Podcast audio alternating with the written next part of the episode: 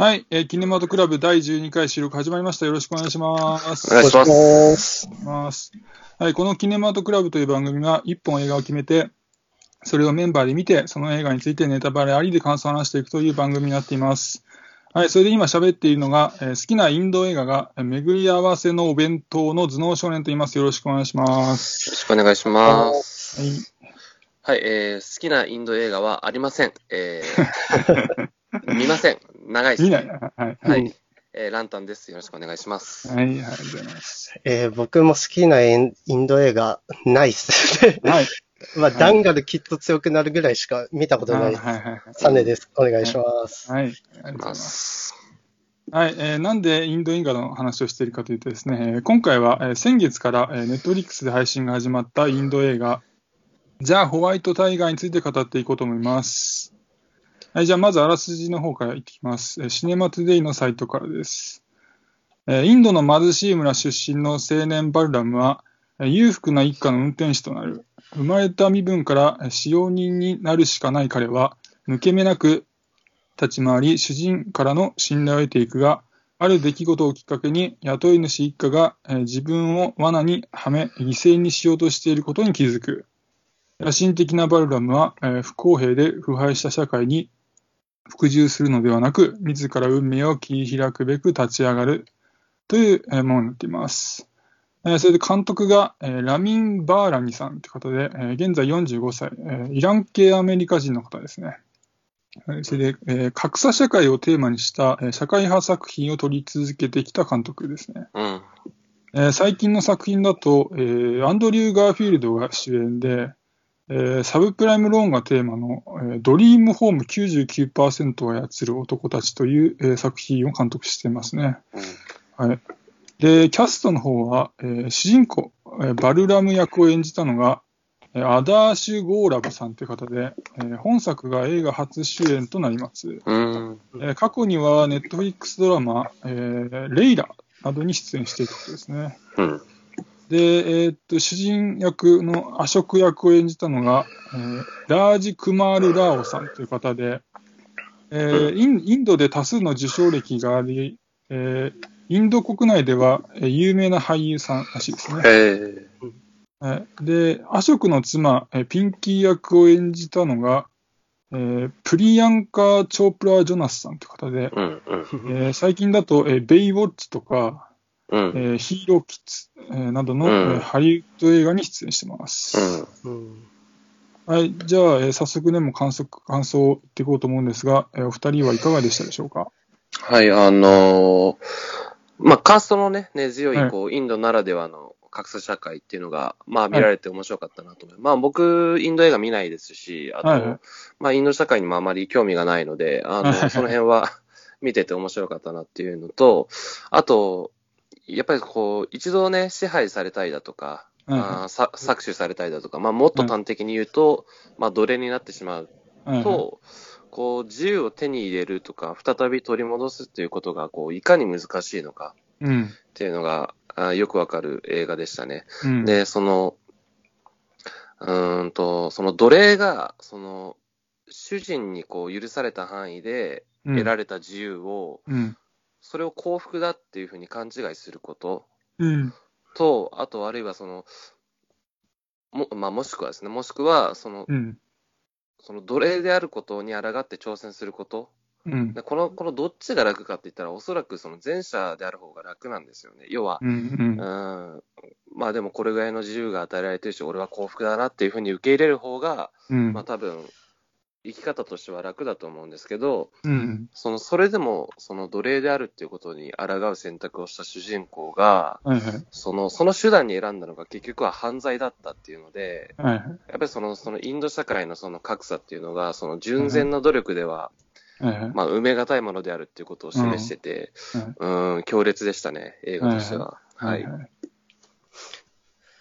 僕はインド映画って、はい。インドって同じアジアですけど、文化とか全く知らなくて、まあ IT が発展してきてるぐらいの情報しかなかったんですけど、うんはいまあ今でも昔のカースト制度から続く格差があるんだなっていうのを知れて興味深く見ましたね。うん。で、ちょっと最近差別的な用語を発して謹慎したアイドルが思い浮かんだりもしました。あと、まあこんなテーマでもインド特有のあのシタールの音が入った曲使うんだなとかうん、思ってみたり、うんあの、ホワイトタイガうんーとの釘付け方が強引じゃねえかなって、ちょっとう ん 思いましたね。なるほどね。はい。まあ、面白く見れましたけど、あの、ジョーカーとかパラサイトみたいな、他の格差描いた映画ほどの感動は得られなかったかなっていう感じでした。はいはい。うん。ありがとうございます。はい。えーじゃあ僕はですね、あ僕は結構大満足な作品でした。はい。うん。今作。で、まあ今作ザ・ホワイトタイガーは、あの、インド版パラサイトって今一部で言ってる人がいたりするんですけども、まあそれもまあまあ結構納得の内容で、まあ格差がテーマだったり、あとまあ金持ちの家の運転手を引きずり落として、こううん自分がそのポジションにつくっていうあたりなんか、まあ、特にパワーソットっぽいかなっていうふうに感じました。で、まあ、今作、作品全体のクオリティっていうのは、まあ、さすがにパラサイトよりも劣るような気がするんですけども、うん。まあ、作品のインパクトだったり、強烈さっていうのは、パラサイトよりも、まあ、負けず劣らず強かったかなというふうに思いました。うん。はい、で、今作最後まで見ると、こう映画ジョーカーのような、こう犯罪を誘発するようななんか危険性を感じる作品でもあったなというふうに思って、うん。うん。こう最後にこう出世した主人公バルラムがこうカメラ目線でんこう第4の壁を破ってこうまるでこう主人の殺害を進めるかのようにこう悪の道に誘うようにこう語りかけるんですよね、見てる。うん。うん。それがね、なんか恐ろしくてね、ゾクゾクしてよかったです。うん。はい。で、まあ、実際にこう今インドで召使いの例えばね仕事してる人とか、うん。なんか見る人によっては、なんか今作を見ることで、まあ、もしかしたら人生がちょっと変わってしまうかもしれないみたいな、そんななんかパワーを持つ作品かなっていうのも思いました。うん。まあ、そういう特殊な作品であるがゆえに、まあ、これインドで流して大丈夫なのかなっていうのもちょっと感じましたね。はうん。い、で、まあ、今作ここにも恐ろしいところがあって、うん。こう、インドの庶民の状況を、バルラムがこう鶏の檻に例えて説明するんですよね。うん。うんで、その、それに加えて、こう、なぜインドの召使いっていうのは、こう、主人を裏切らないのかっていう話をするんですけど、うん。で、その理由っていうのが、こう、家族を人質に取られているからだっていうんですよね。うん。こう、召使いが主人を裏切ると、こう、家族が皆殺しに遭うっていうわけですよ。うん。で、こう、皆殺しされる想像のシーンっていうのが、こう挟みながらこう説明されていくわけですけど、うん。まあ、そこは結構恐ろしくて、うん、で、まあ、ここで感じる恐ろしさって、こう、インドが怖いってのもあるんですけど、こう、同時に、こう、僕らもインドの人たちとなんか50歩100歩な気がしてくることが怖いんですよね。さすがにこう、家族を人質に取るっていうのは、うん。こう日本のブラック企業ではない、でもない、さすがにないかなとは思うんですけど、はい。まあ、僕らもなんか気づかないうちに、こう、鶏の檻の中にいるんじゃないか、入っちゃってるんじゃないかっていうふうな、そんな感じがして、ちょっと怖いなと思って、うん。うん。あとなんかバルラムが言う、こう、召使い根性っていうのがありましたけど、うん。ああいうのも、なんか僕らの中にも、まあ、まあ、大きさの違いはあるかもしれないですけど、なんかちょっとある気がして、そうですね。はいはい。そう考えると、ゾッとしましうん。た。はい。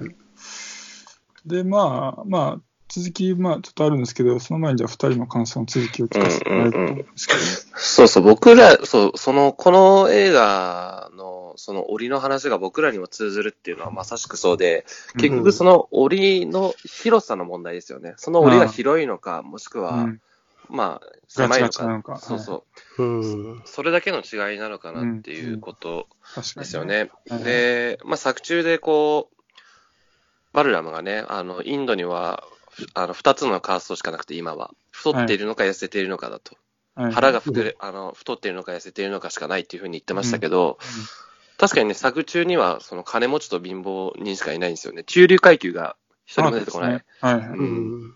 ていうのも、あー本当に強烈な格差だなっていうふうに思いましたね。で、あの、ホワイトタイガーね、ホワイトタイガーの意味というか、うんバルラムはホワイトタイガーに憧れてましたけど、うん。ホワイトタイガーって多分、あれなんですよね。あの、アシュクとピンキーのことなんですよね。要は、うん。えっと、うーん、一世代に一頭しか現れないっていうふうに言われてますけど、まあまあ、インド社会では珍しい、こう、アメリカナイズドされたうん二人だったわけですけど、彼らがホワイトタイガーで、まあ彼らに憧れてるのが、えっと、バルラムっていうことだったと思うんですけど、はいあの、一日だけ与えられた休暇で動物園に行ってホワイトタイガーを見て、そこで気を失うじゃないですか。はいはいで。多分あそこでバルラムは気づいたと思うんですよね。ホワイトタイガーになったとて、檻の中にいるんだっていうことうん。ですよね。要は動物園の檻の中にいるホワイトタイガーを見て、あホワイトタイガーになったところで、その、檻の中にいるってことは変わんないじゃないかっていうことに、ー多分気づいたと思うんですよね。で、そこで気を失うと。うん。で、うんまあ、あの、犯罪に、こう、手をかけるわけですけど、うん。うんそ、の、そこでの選択がホワイトタイガーになるのか、あるいは鶏のまま檻から飛び出すのかっていうので、鶏の檻から飛び出したのが、まあ、バルラムだったとうんいうことうんうん。だなというふうに。思いました、映画を見てね。うん。その檻の話で言うと、はいはい。まあ、檻から出ようよってのが、この映画の主張だとは思うんですけど、はい。まあ、僕は別に出なくても幸せならいいんじゃね？でううんん、うん、思う方ではちょっとありましたね。うん、うん、うん。で、パラサイトとかジョーカーとの、まあ、感じた差な差なんですけど、うん。インド映画ってあんま見たことないんですけど、まあ、これ見るにあたってちょこちょこ見て、おうではい、構成がめちゃくちゃわかりやすくて、展開がある程度読めるっていうので、うん。そこで少し物足りなさを感じたのと、まあ、パラサイトとかだと洪水のシーンだったり、うん、ジョーカーだと階段で踊るシーンだったり、うん。うんなんかそういうドラマチックなシーンが欲しかったかなってちょっと思いました。うん、うん。あとやっぱ欧米とか韓国の文化っていうのはいつもよく触れてるっていうのもあって、うん。なんか格差を受けてる感覚っていうのが共感しやすくて、はいうん、この映画だと、その貧富の格差はわかるんですけど、その地位的な格差ははいはい僕からしたら、まあ、カースカーストの格差です。うん、うん、うん。そうですね、全くわからない感覚で、ちょっと僕の勉強不足でいまいち理解できてないっていうのが、のめり込みきれなかった原因なのかなって思いました。うんまあなんか、要はあのー学校の教育で習ったのは4つのカーストがあったじゃないですか。うんそうですねあのーえっ、と、バラモン、クシャトリア、バイシャシュードラみたいな感じでね、うんあのうん、司教から始まって奴隷で終わるみたいな、うん4つのカーストでしたけども、うんあれ以外に職業カーストっていうのがあるみたいなんですよね。なんかどうやら1000近くあるらしいですね。そう、うんそうそうそう。で、えっ、と、バルラムは、えっ、と、パン作り職人のカーストうん。らしいと。で、えっ、と、例えば動物を殺す屠殺業者についてる人っていうのは、えっ、うんと、生き物の血とかっていうものに触れるから、まあ、情不上の概念で汚いものに手を触れる職業だから、えー職業がスト的には低いということうん。うん。らしいんですけど、まあ、だからそういう社会的な背景というか、そのカーストっていうのが、まあ、未だに根付いているうん。うんらしいですね。まあ、今では。一応法律ではあるですね。そうそう。今はないあんですねのはい。今ではその差別は禁止されているんだけれども、まあ、実態としてはあるとうんいうことですよね。うんまあ、でも今だと、その、たとえ、まあ、パン作りの職人のカーストに生まれても、その職業に就く人っていうのは、まあ、少なくなりつつあるらしいですけど、うん、みたいです。うんね。うん。はい。えー、じゃあ大、僕言ってきて大丈夫ですか？はいうん。えーっとね、じゃあ続きとしてはね、えーっとね、アショクとピンキーの夫婦がいましたけど、はい。彼らね、最初はなんか良識があるように見えた夫婦なんですけど、うん。う。ん。こう飲酒運転からのひき逃げ、うん。で、まあ、そして行為の隠蔽、うん。で、うん罪を他人になすりつけるうんっ。ていう、うんまあ、そういった行動によって、なんかどんどんね、化けの皮が剥がれていってね、うん。なんかドロドロした人間になっていって、なんかそこが面白かったですね。うん。う。うんん。で、アショクが、こう、ピンキーが帰国したことを知って、こう、運転していたバラバルラムに対して、なんか、お前なんか刑務所にぶち込んでおけばよかったって言う言うんですけども、うん。あの一言でね、なんか完全に化けの皮剥がれたなと思って、そうですね。なんか、アショクのこの人間としての本質が見えて、なんか記憶に残るシーンでしたね、あそこはね。うんうんううん。でね、あとね、バルラムがこう、まあ、最後会社の社長になりますけど、はい。まあ彼がこう自分の社員があーやってしまった事故のの対応が見れるわけですか。はい。で、あれ見てるとね、なんかね、彼が結局悪なのかどうかが分かんなくなってくるんですよ、だんだん。うんうんなんかね、むしろなんか悪なのはインドのこの社会構造だったり、なんかそれを利用して飛ぶものだったり、うん。それを見て見ぬふりするものであるように思えてきてしまった部分もあって、うん。まあそういうふうになんか自分の価値観をこう揺さぶってくるっていう、なんかそんな作品ってまあそう多くないかなと思うんで、まあ今作はその点においても見てよかったかなっていうふうに思いました。うんうんうん。あの、なんだろう、アショクとピンキーの話なんですけど、はいはいはい。うんあの、僕もアショクとピンキーはまあ、インド社会にとらわれてないいいやつだなと思いながら見てたんですけど、うんうんただ決定的、あその決定的に、あ、こいつら、こいつらというかピンキーなんですけど、ピンキーピン、ねうん、ピンキー嫌だなって思ったシーンが一つあって、はいはいそれは事故が起こる前ですね。はい。前のシーンで、あの、車の中でね、二人がこう、酔った勢いでね、こうイチャイチャし始めて、で、ちょっと行為に及びかけるシーンがあるじゃないですか。で、あそこでアショクが人前だからやめようっていうことを言ったときに、ピンキーがね、一、一つったってバルラムだからいいじゃんみたいなことを言うわけですよ。バルラムでしょ？いい、そんなのいいじゃんみたいなことを言うんですけど、あれって、うん。なんかこう、すごく、同じ、要は同じ人間としてバルラムを見てない気がして、うん。うん。その、例えば、えっと、ペットを飼ってるとしてね、犬でも猫でも何でもいいんですけど、犬、犬とか猫の前で裸になるとか、あるいはまあ、ほそういう行為に及ぶっていうことに抵抗がある人っていないじゃないですか、多分。なんかなんかそれと同じ気がして、多分、うん。ピンキーもその潜在的な部分では、うんバルラムをあまりこう人間として認めてないんだろうなっていうのが垣間見えて、あそこ結構ききつかったですね、個人的には。うんうんあそこもう一つ考えられることとしては、うん。なんだろう、結構親しくなってるから、半分、まあどうかな、怪しいけど、家族みたいなもんだからいいんじゃねえかみたいなこともあるのかな。よく考えると違うかな。いやいや、やっぱ、それは違うかい。や、ちょっと待ってください。僕、他人に、例えば、自分のセックスを見せることよりも、家族の前でそういうことの方が絶対嫌ですけどね。そうか、そうか、そうだよな。そう言われるのそうだよな。確かに。そうなるとやっぱ最初のランタさんの意見の方がなんか筋に沿ってる感じしますね。まあ、今、酔った勢いだったと言われればそれまでですけど。確かにね。はい。はいはい、わかりました。ありがとうございます。であとね、まあ、印象的なシーンが結構いっぱいあるんで、それをポンポンポンってちょっと言っておこうかなと思うんですけど、うん。あのね、冒頭の父親があの結核で亡くなるシーンなんですけど、はい。うん。あれちょっと辛くて、うんまあ、こう、まあ、隣町に行ったけど、医者に見てもらえず亡くなるって話なんですけど、なんかね、今のコロナ禍の日本と同じだなと思って、うん。なんか庶民は自宅でこう医者に見てもらえず亡くなって、うんまあでも国会議員は無症状でも即入院みたいな感じで、うんうんうんなんか今見ると嫌なシーンだなってこうちょっと思いましたね。であとね、バルラムが、あの子供のシーンが最初にありますけど、いくつかね。はい。あれ、最後子供のシーンが終わるときに、こう、茶店で石を叩いて割ってるってシーンで終わるんですよね。うんうん。うんで、そこからまあ大人のシーンになるんですけども、うん。大人になったと思ったら、なんか同じとこで石を叩いてるんですよ。同じようにね。うん。あれがね、結構印象的で、なんかもろにこう、社会階層の固定になってる感じで、そう、そうですね。あれ結構辛かったですね。うん。で、あとね、レリーのあの、ホテルありましたけど、はい。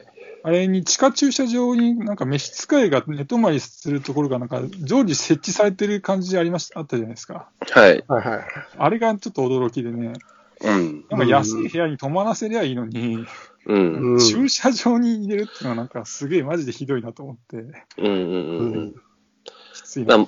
もうそういう観念がないんでしょうね。要はないんで、しょうね。うん使用人のために部屋を用意するっていうこと、発想自体がもうないという。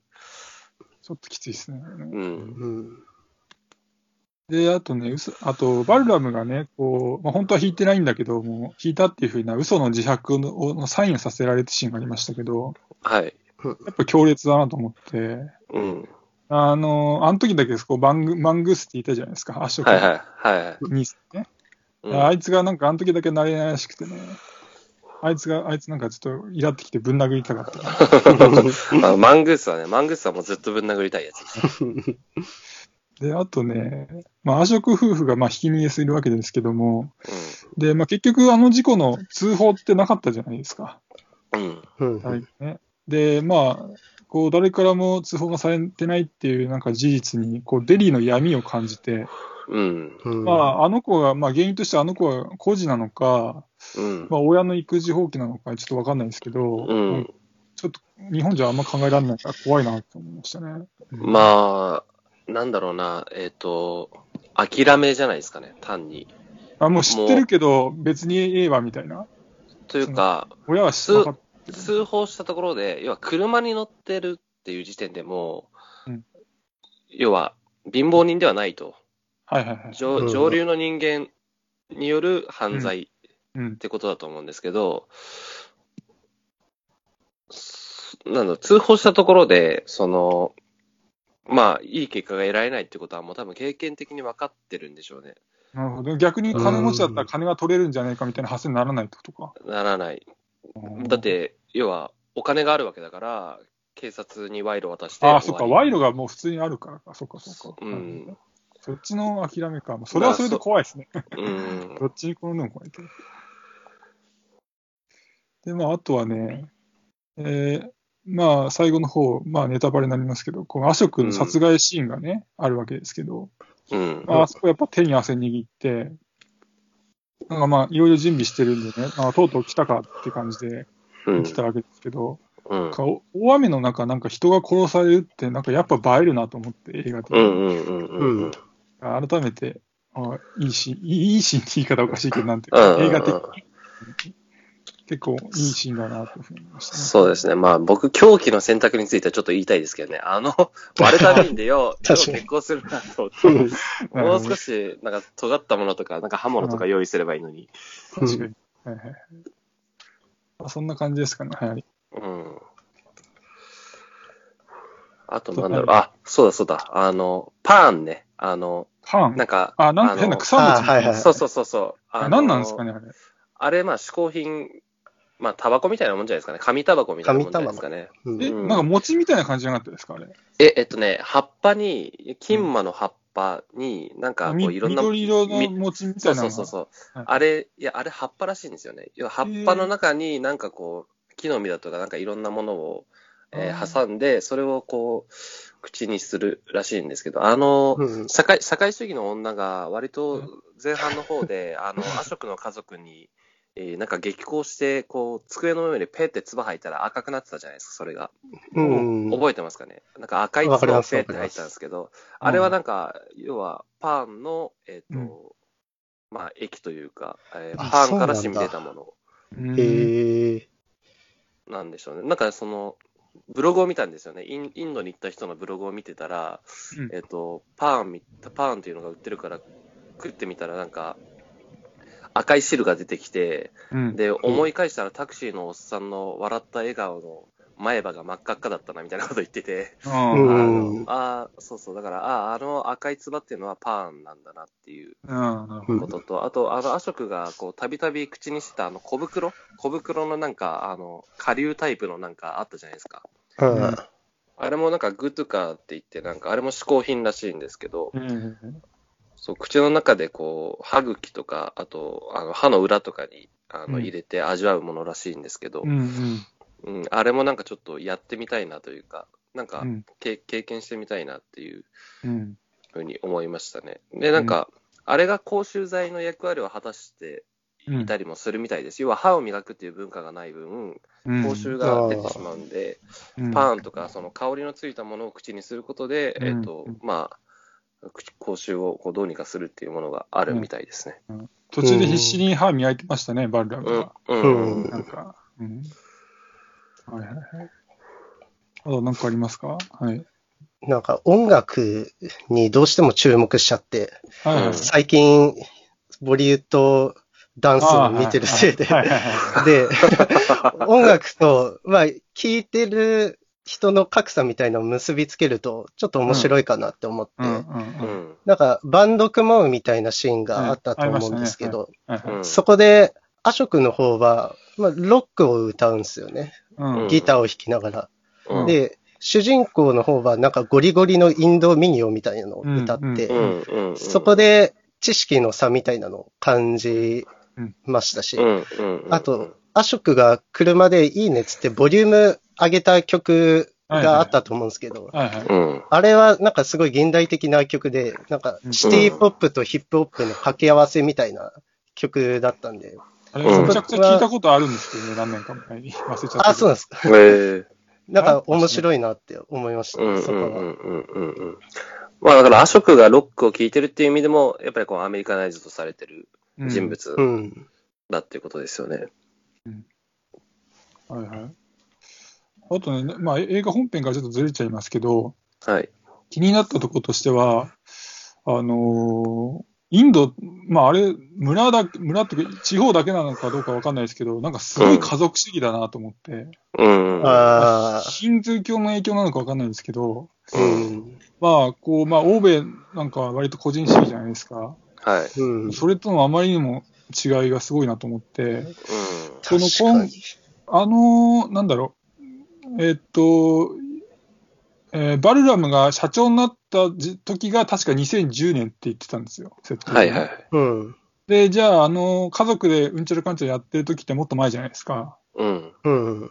2000年代初頭なのかわかんないですけど、うん。まあその頃だからこそあそこまできついのか、それとも今もそうなのか、うん。そう今はだいぶインドね、こう発展してるじゃないですか。うん。うん。その発展によって、まあ、ヒンドゥー教っていう土台はあるにせよ、地方でもこう少しはこう個人主義っていうのが広まってきてるのかどうかっていうのはちょっと気になりましたけど、うん。うん確かに。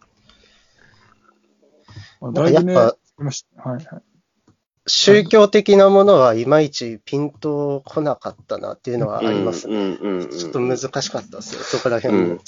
そうですね。ひまあ、ヒンドゥー教の教えっていうのもあるのかな。そうんの、家族、家族主義というか。うん。うん。その辺はね、ちょっと不勉強すぎて、あまりにも。あの、おばあちゃんがす、そ祖母ですか？おばあちゃんがすげえ、なんか、似てたじゃないですか、いろんなもの。うん。うん。うん。あれって、なんか日本とかだと逆じゃないですか？なんか、お年寄りとかなんか、どうだろう？ちょっと最近は、ね、ちょまあ、邪魔者扱いまではもちろん言わないですけど、あんまり、なんていうのかな、大事にされてなかったりとかも、お年寄りがね、日本で、うん。うん。する場面も聞いたりするから、なんか、すごい逆ね、違うなと思ってね。うん。うん。うん。うん。なんか宗教の対立みたいなのも描かれてたと思うんですけど、あはいの、うん。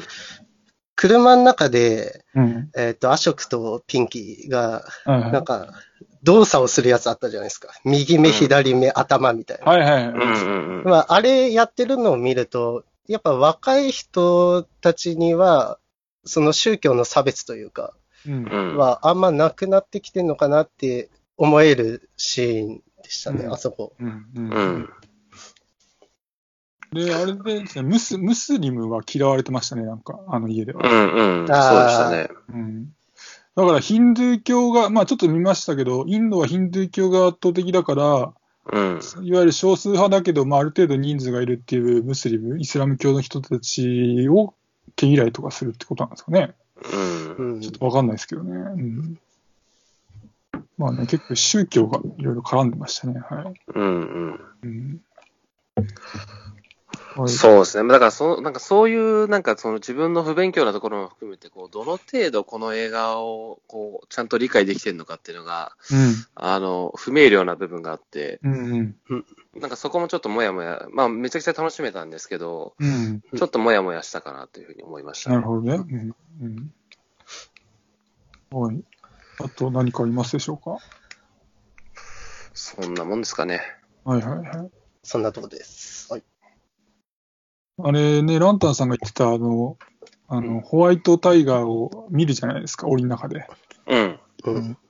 で、ホワイトタイガーになっても枠の中にどうせいるってことに気づいて、鶏のままカゴを出るっていう、うん。あのかあの考え方って僕の中で今なかったんで、話す前はね。ああ、そうですか。うんはい。あそういう、こうそういう考えもあるんだと思ってね、うん。ちょっと気づけてよかったですけども。うん。はい。じゃあまあ、あれかな？まあ、ある程度は楽しかった作品って感じですか ?3 人。僕は結構良かった。僕はかなり楽しかったですよ。かなり楽しかった。はい、はい。はい。うん、僕も楽しかったですけど、もうちょっとインド文化勉強しようかなって思いましたね。なるほどね。うんなあと、ダンスシーンがなくてよかったなと思いました。あ、確かにいやね、最近減ってますよ、だいぶ。あ、本当ですか？そうっすよね。なんかちょっとステレオタイプなイメージを持ってて、ちょっとはい踊られても困るなと思ったんで、あれで踊ったら大変です。ね。ああれとやばいっすね。うん。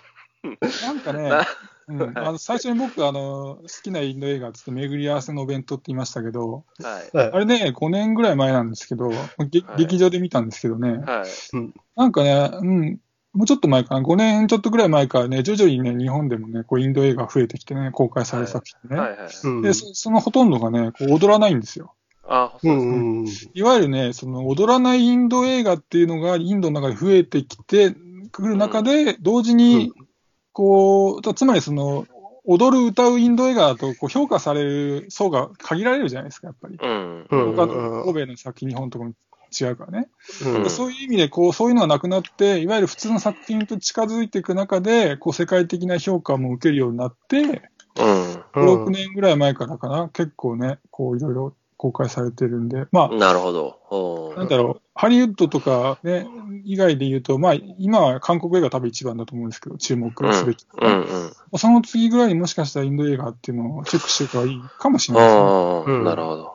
うん。なんかネットフリックスでも結構増えてますからね。うんああ、うんあの、そうだ、えー、一昨年かな、ガリーボーイっていう、あの、はいはいはい。インドの、えっ、と、まあ、インド版8マイルですね。うんあの、ヒップホップにうんめ、そうそう、青年がめ、あれもダンスシーンは特になかった気がするんで、うんそうですね。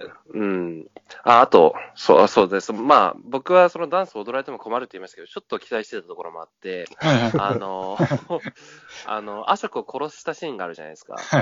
あの後、雨の中一人踊るんじゃねえかなと思って。ああ、いわゆる陽気の踊りじゃなくて、なんつうのかな、歓喜、歓喜というか、そう発発音みたいな踊りですね。そうそう、あの、ジョーカーがジョーカーになったあーありましたね階段を降りていくじゃないですか。はいはいはいあそこでちょっと踊りますけど、あの感じが見れるのかなと思って、ちょちょっと期待したんですけどね。あってもいいかもしれないです。それはそれでね。ちょっとそれは面白いかもしれない。はい。はい。じゃあ大丈夫ですか？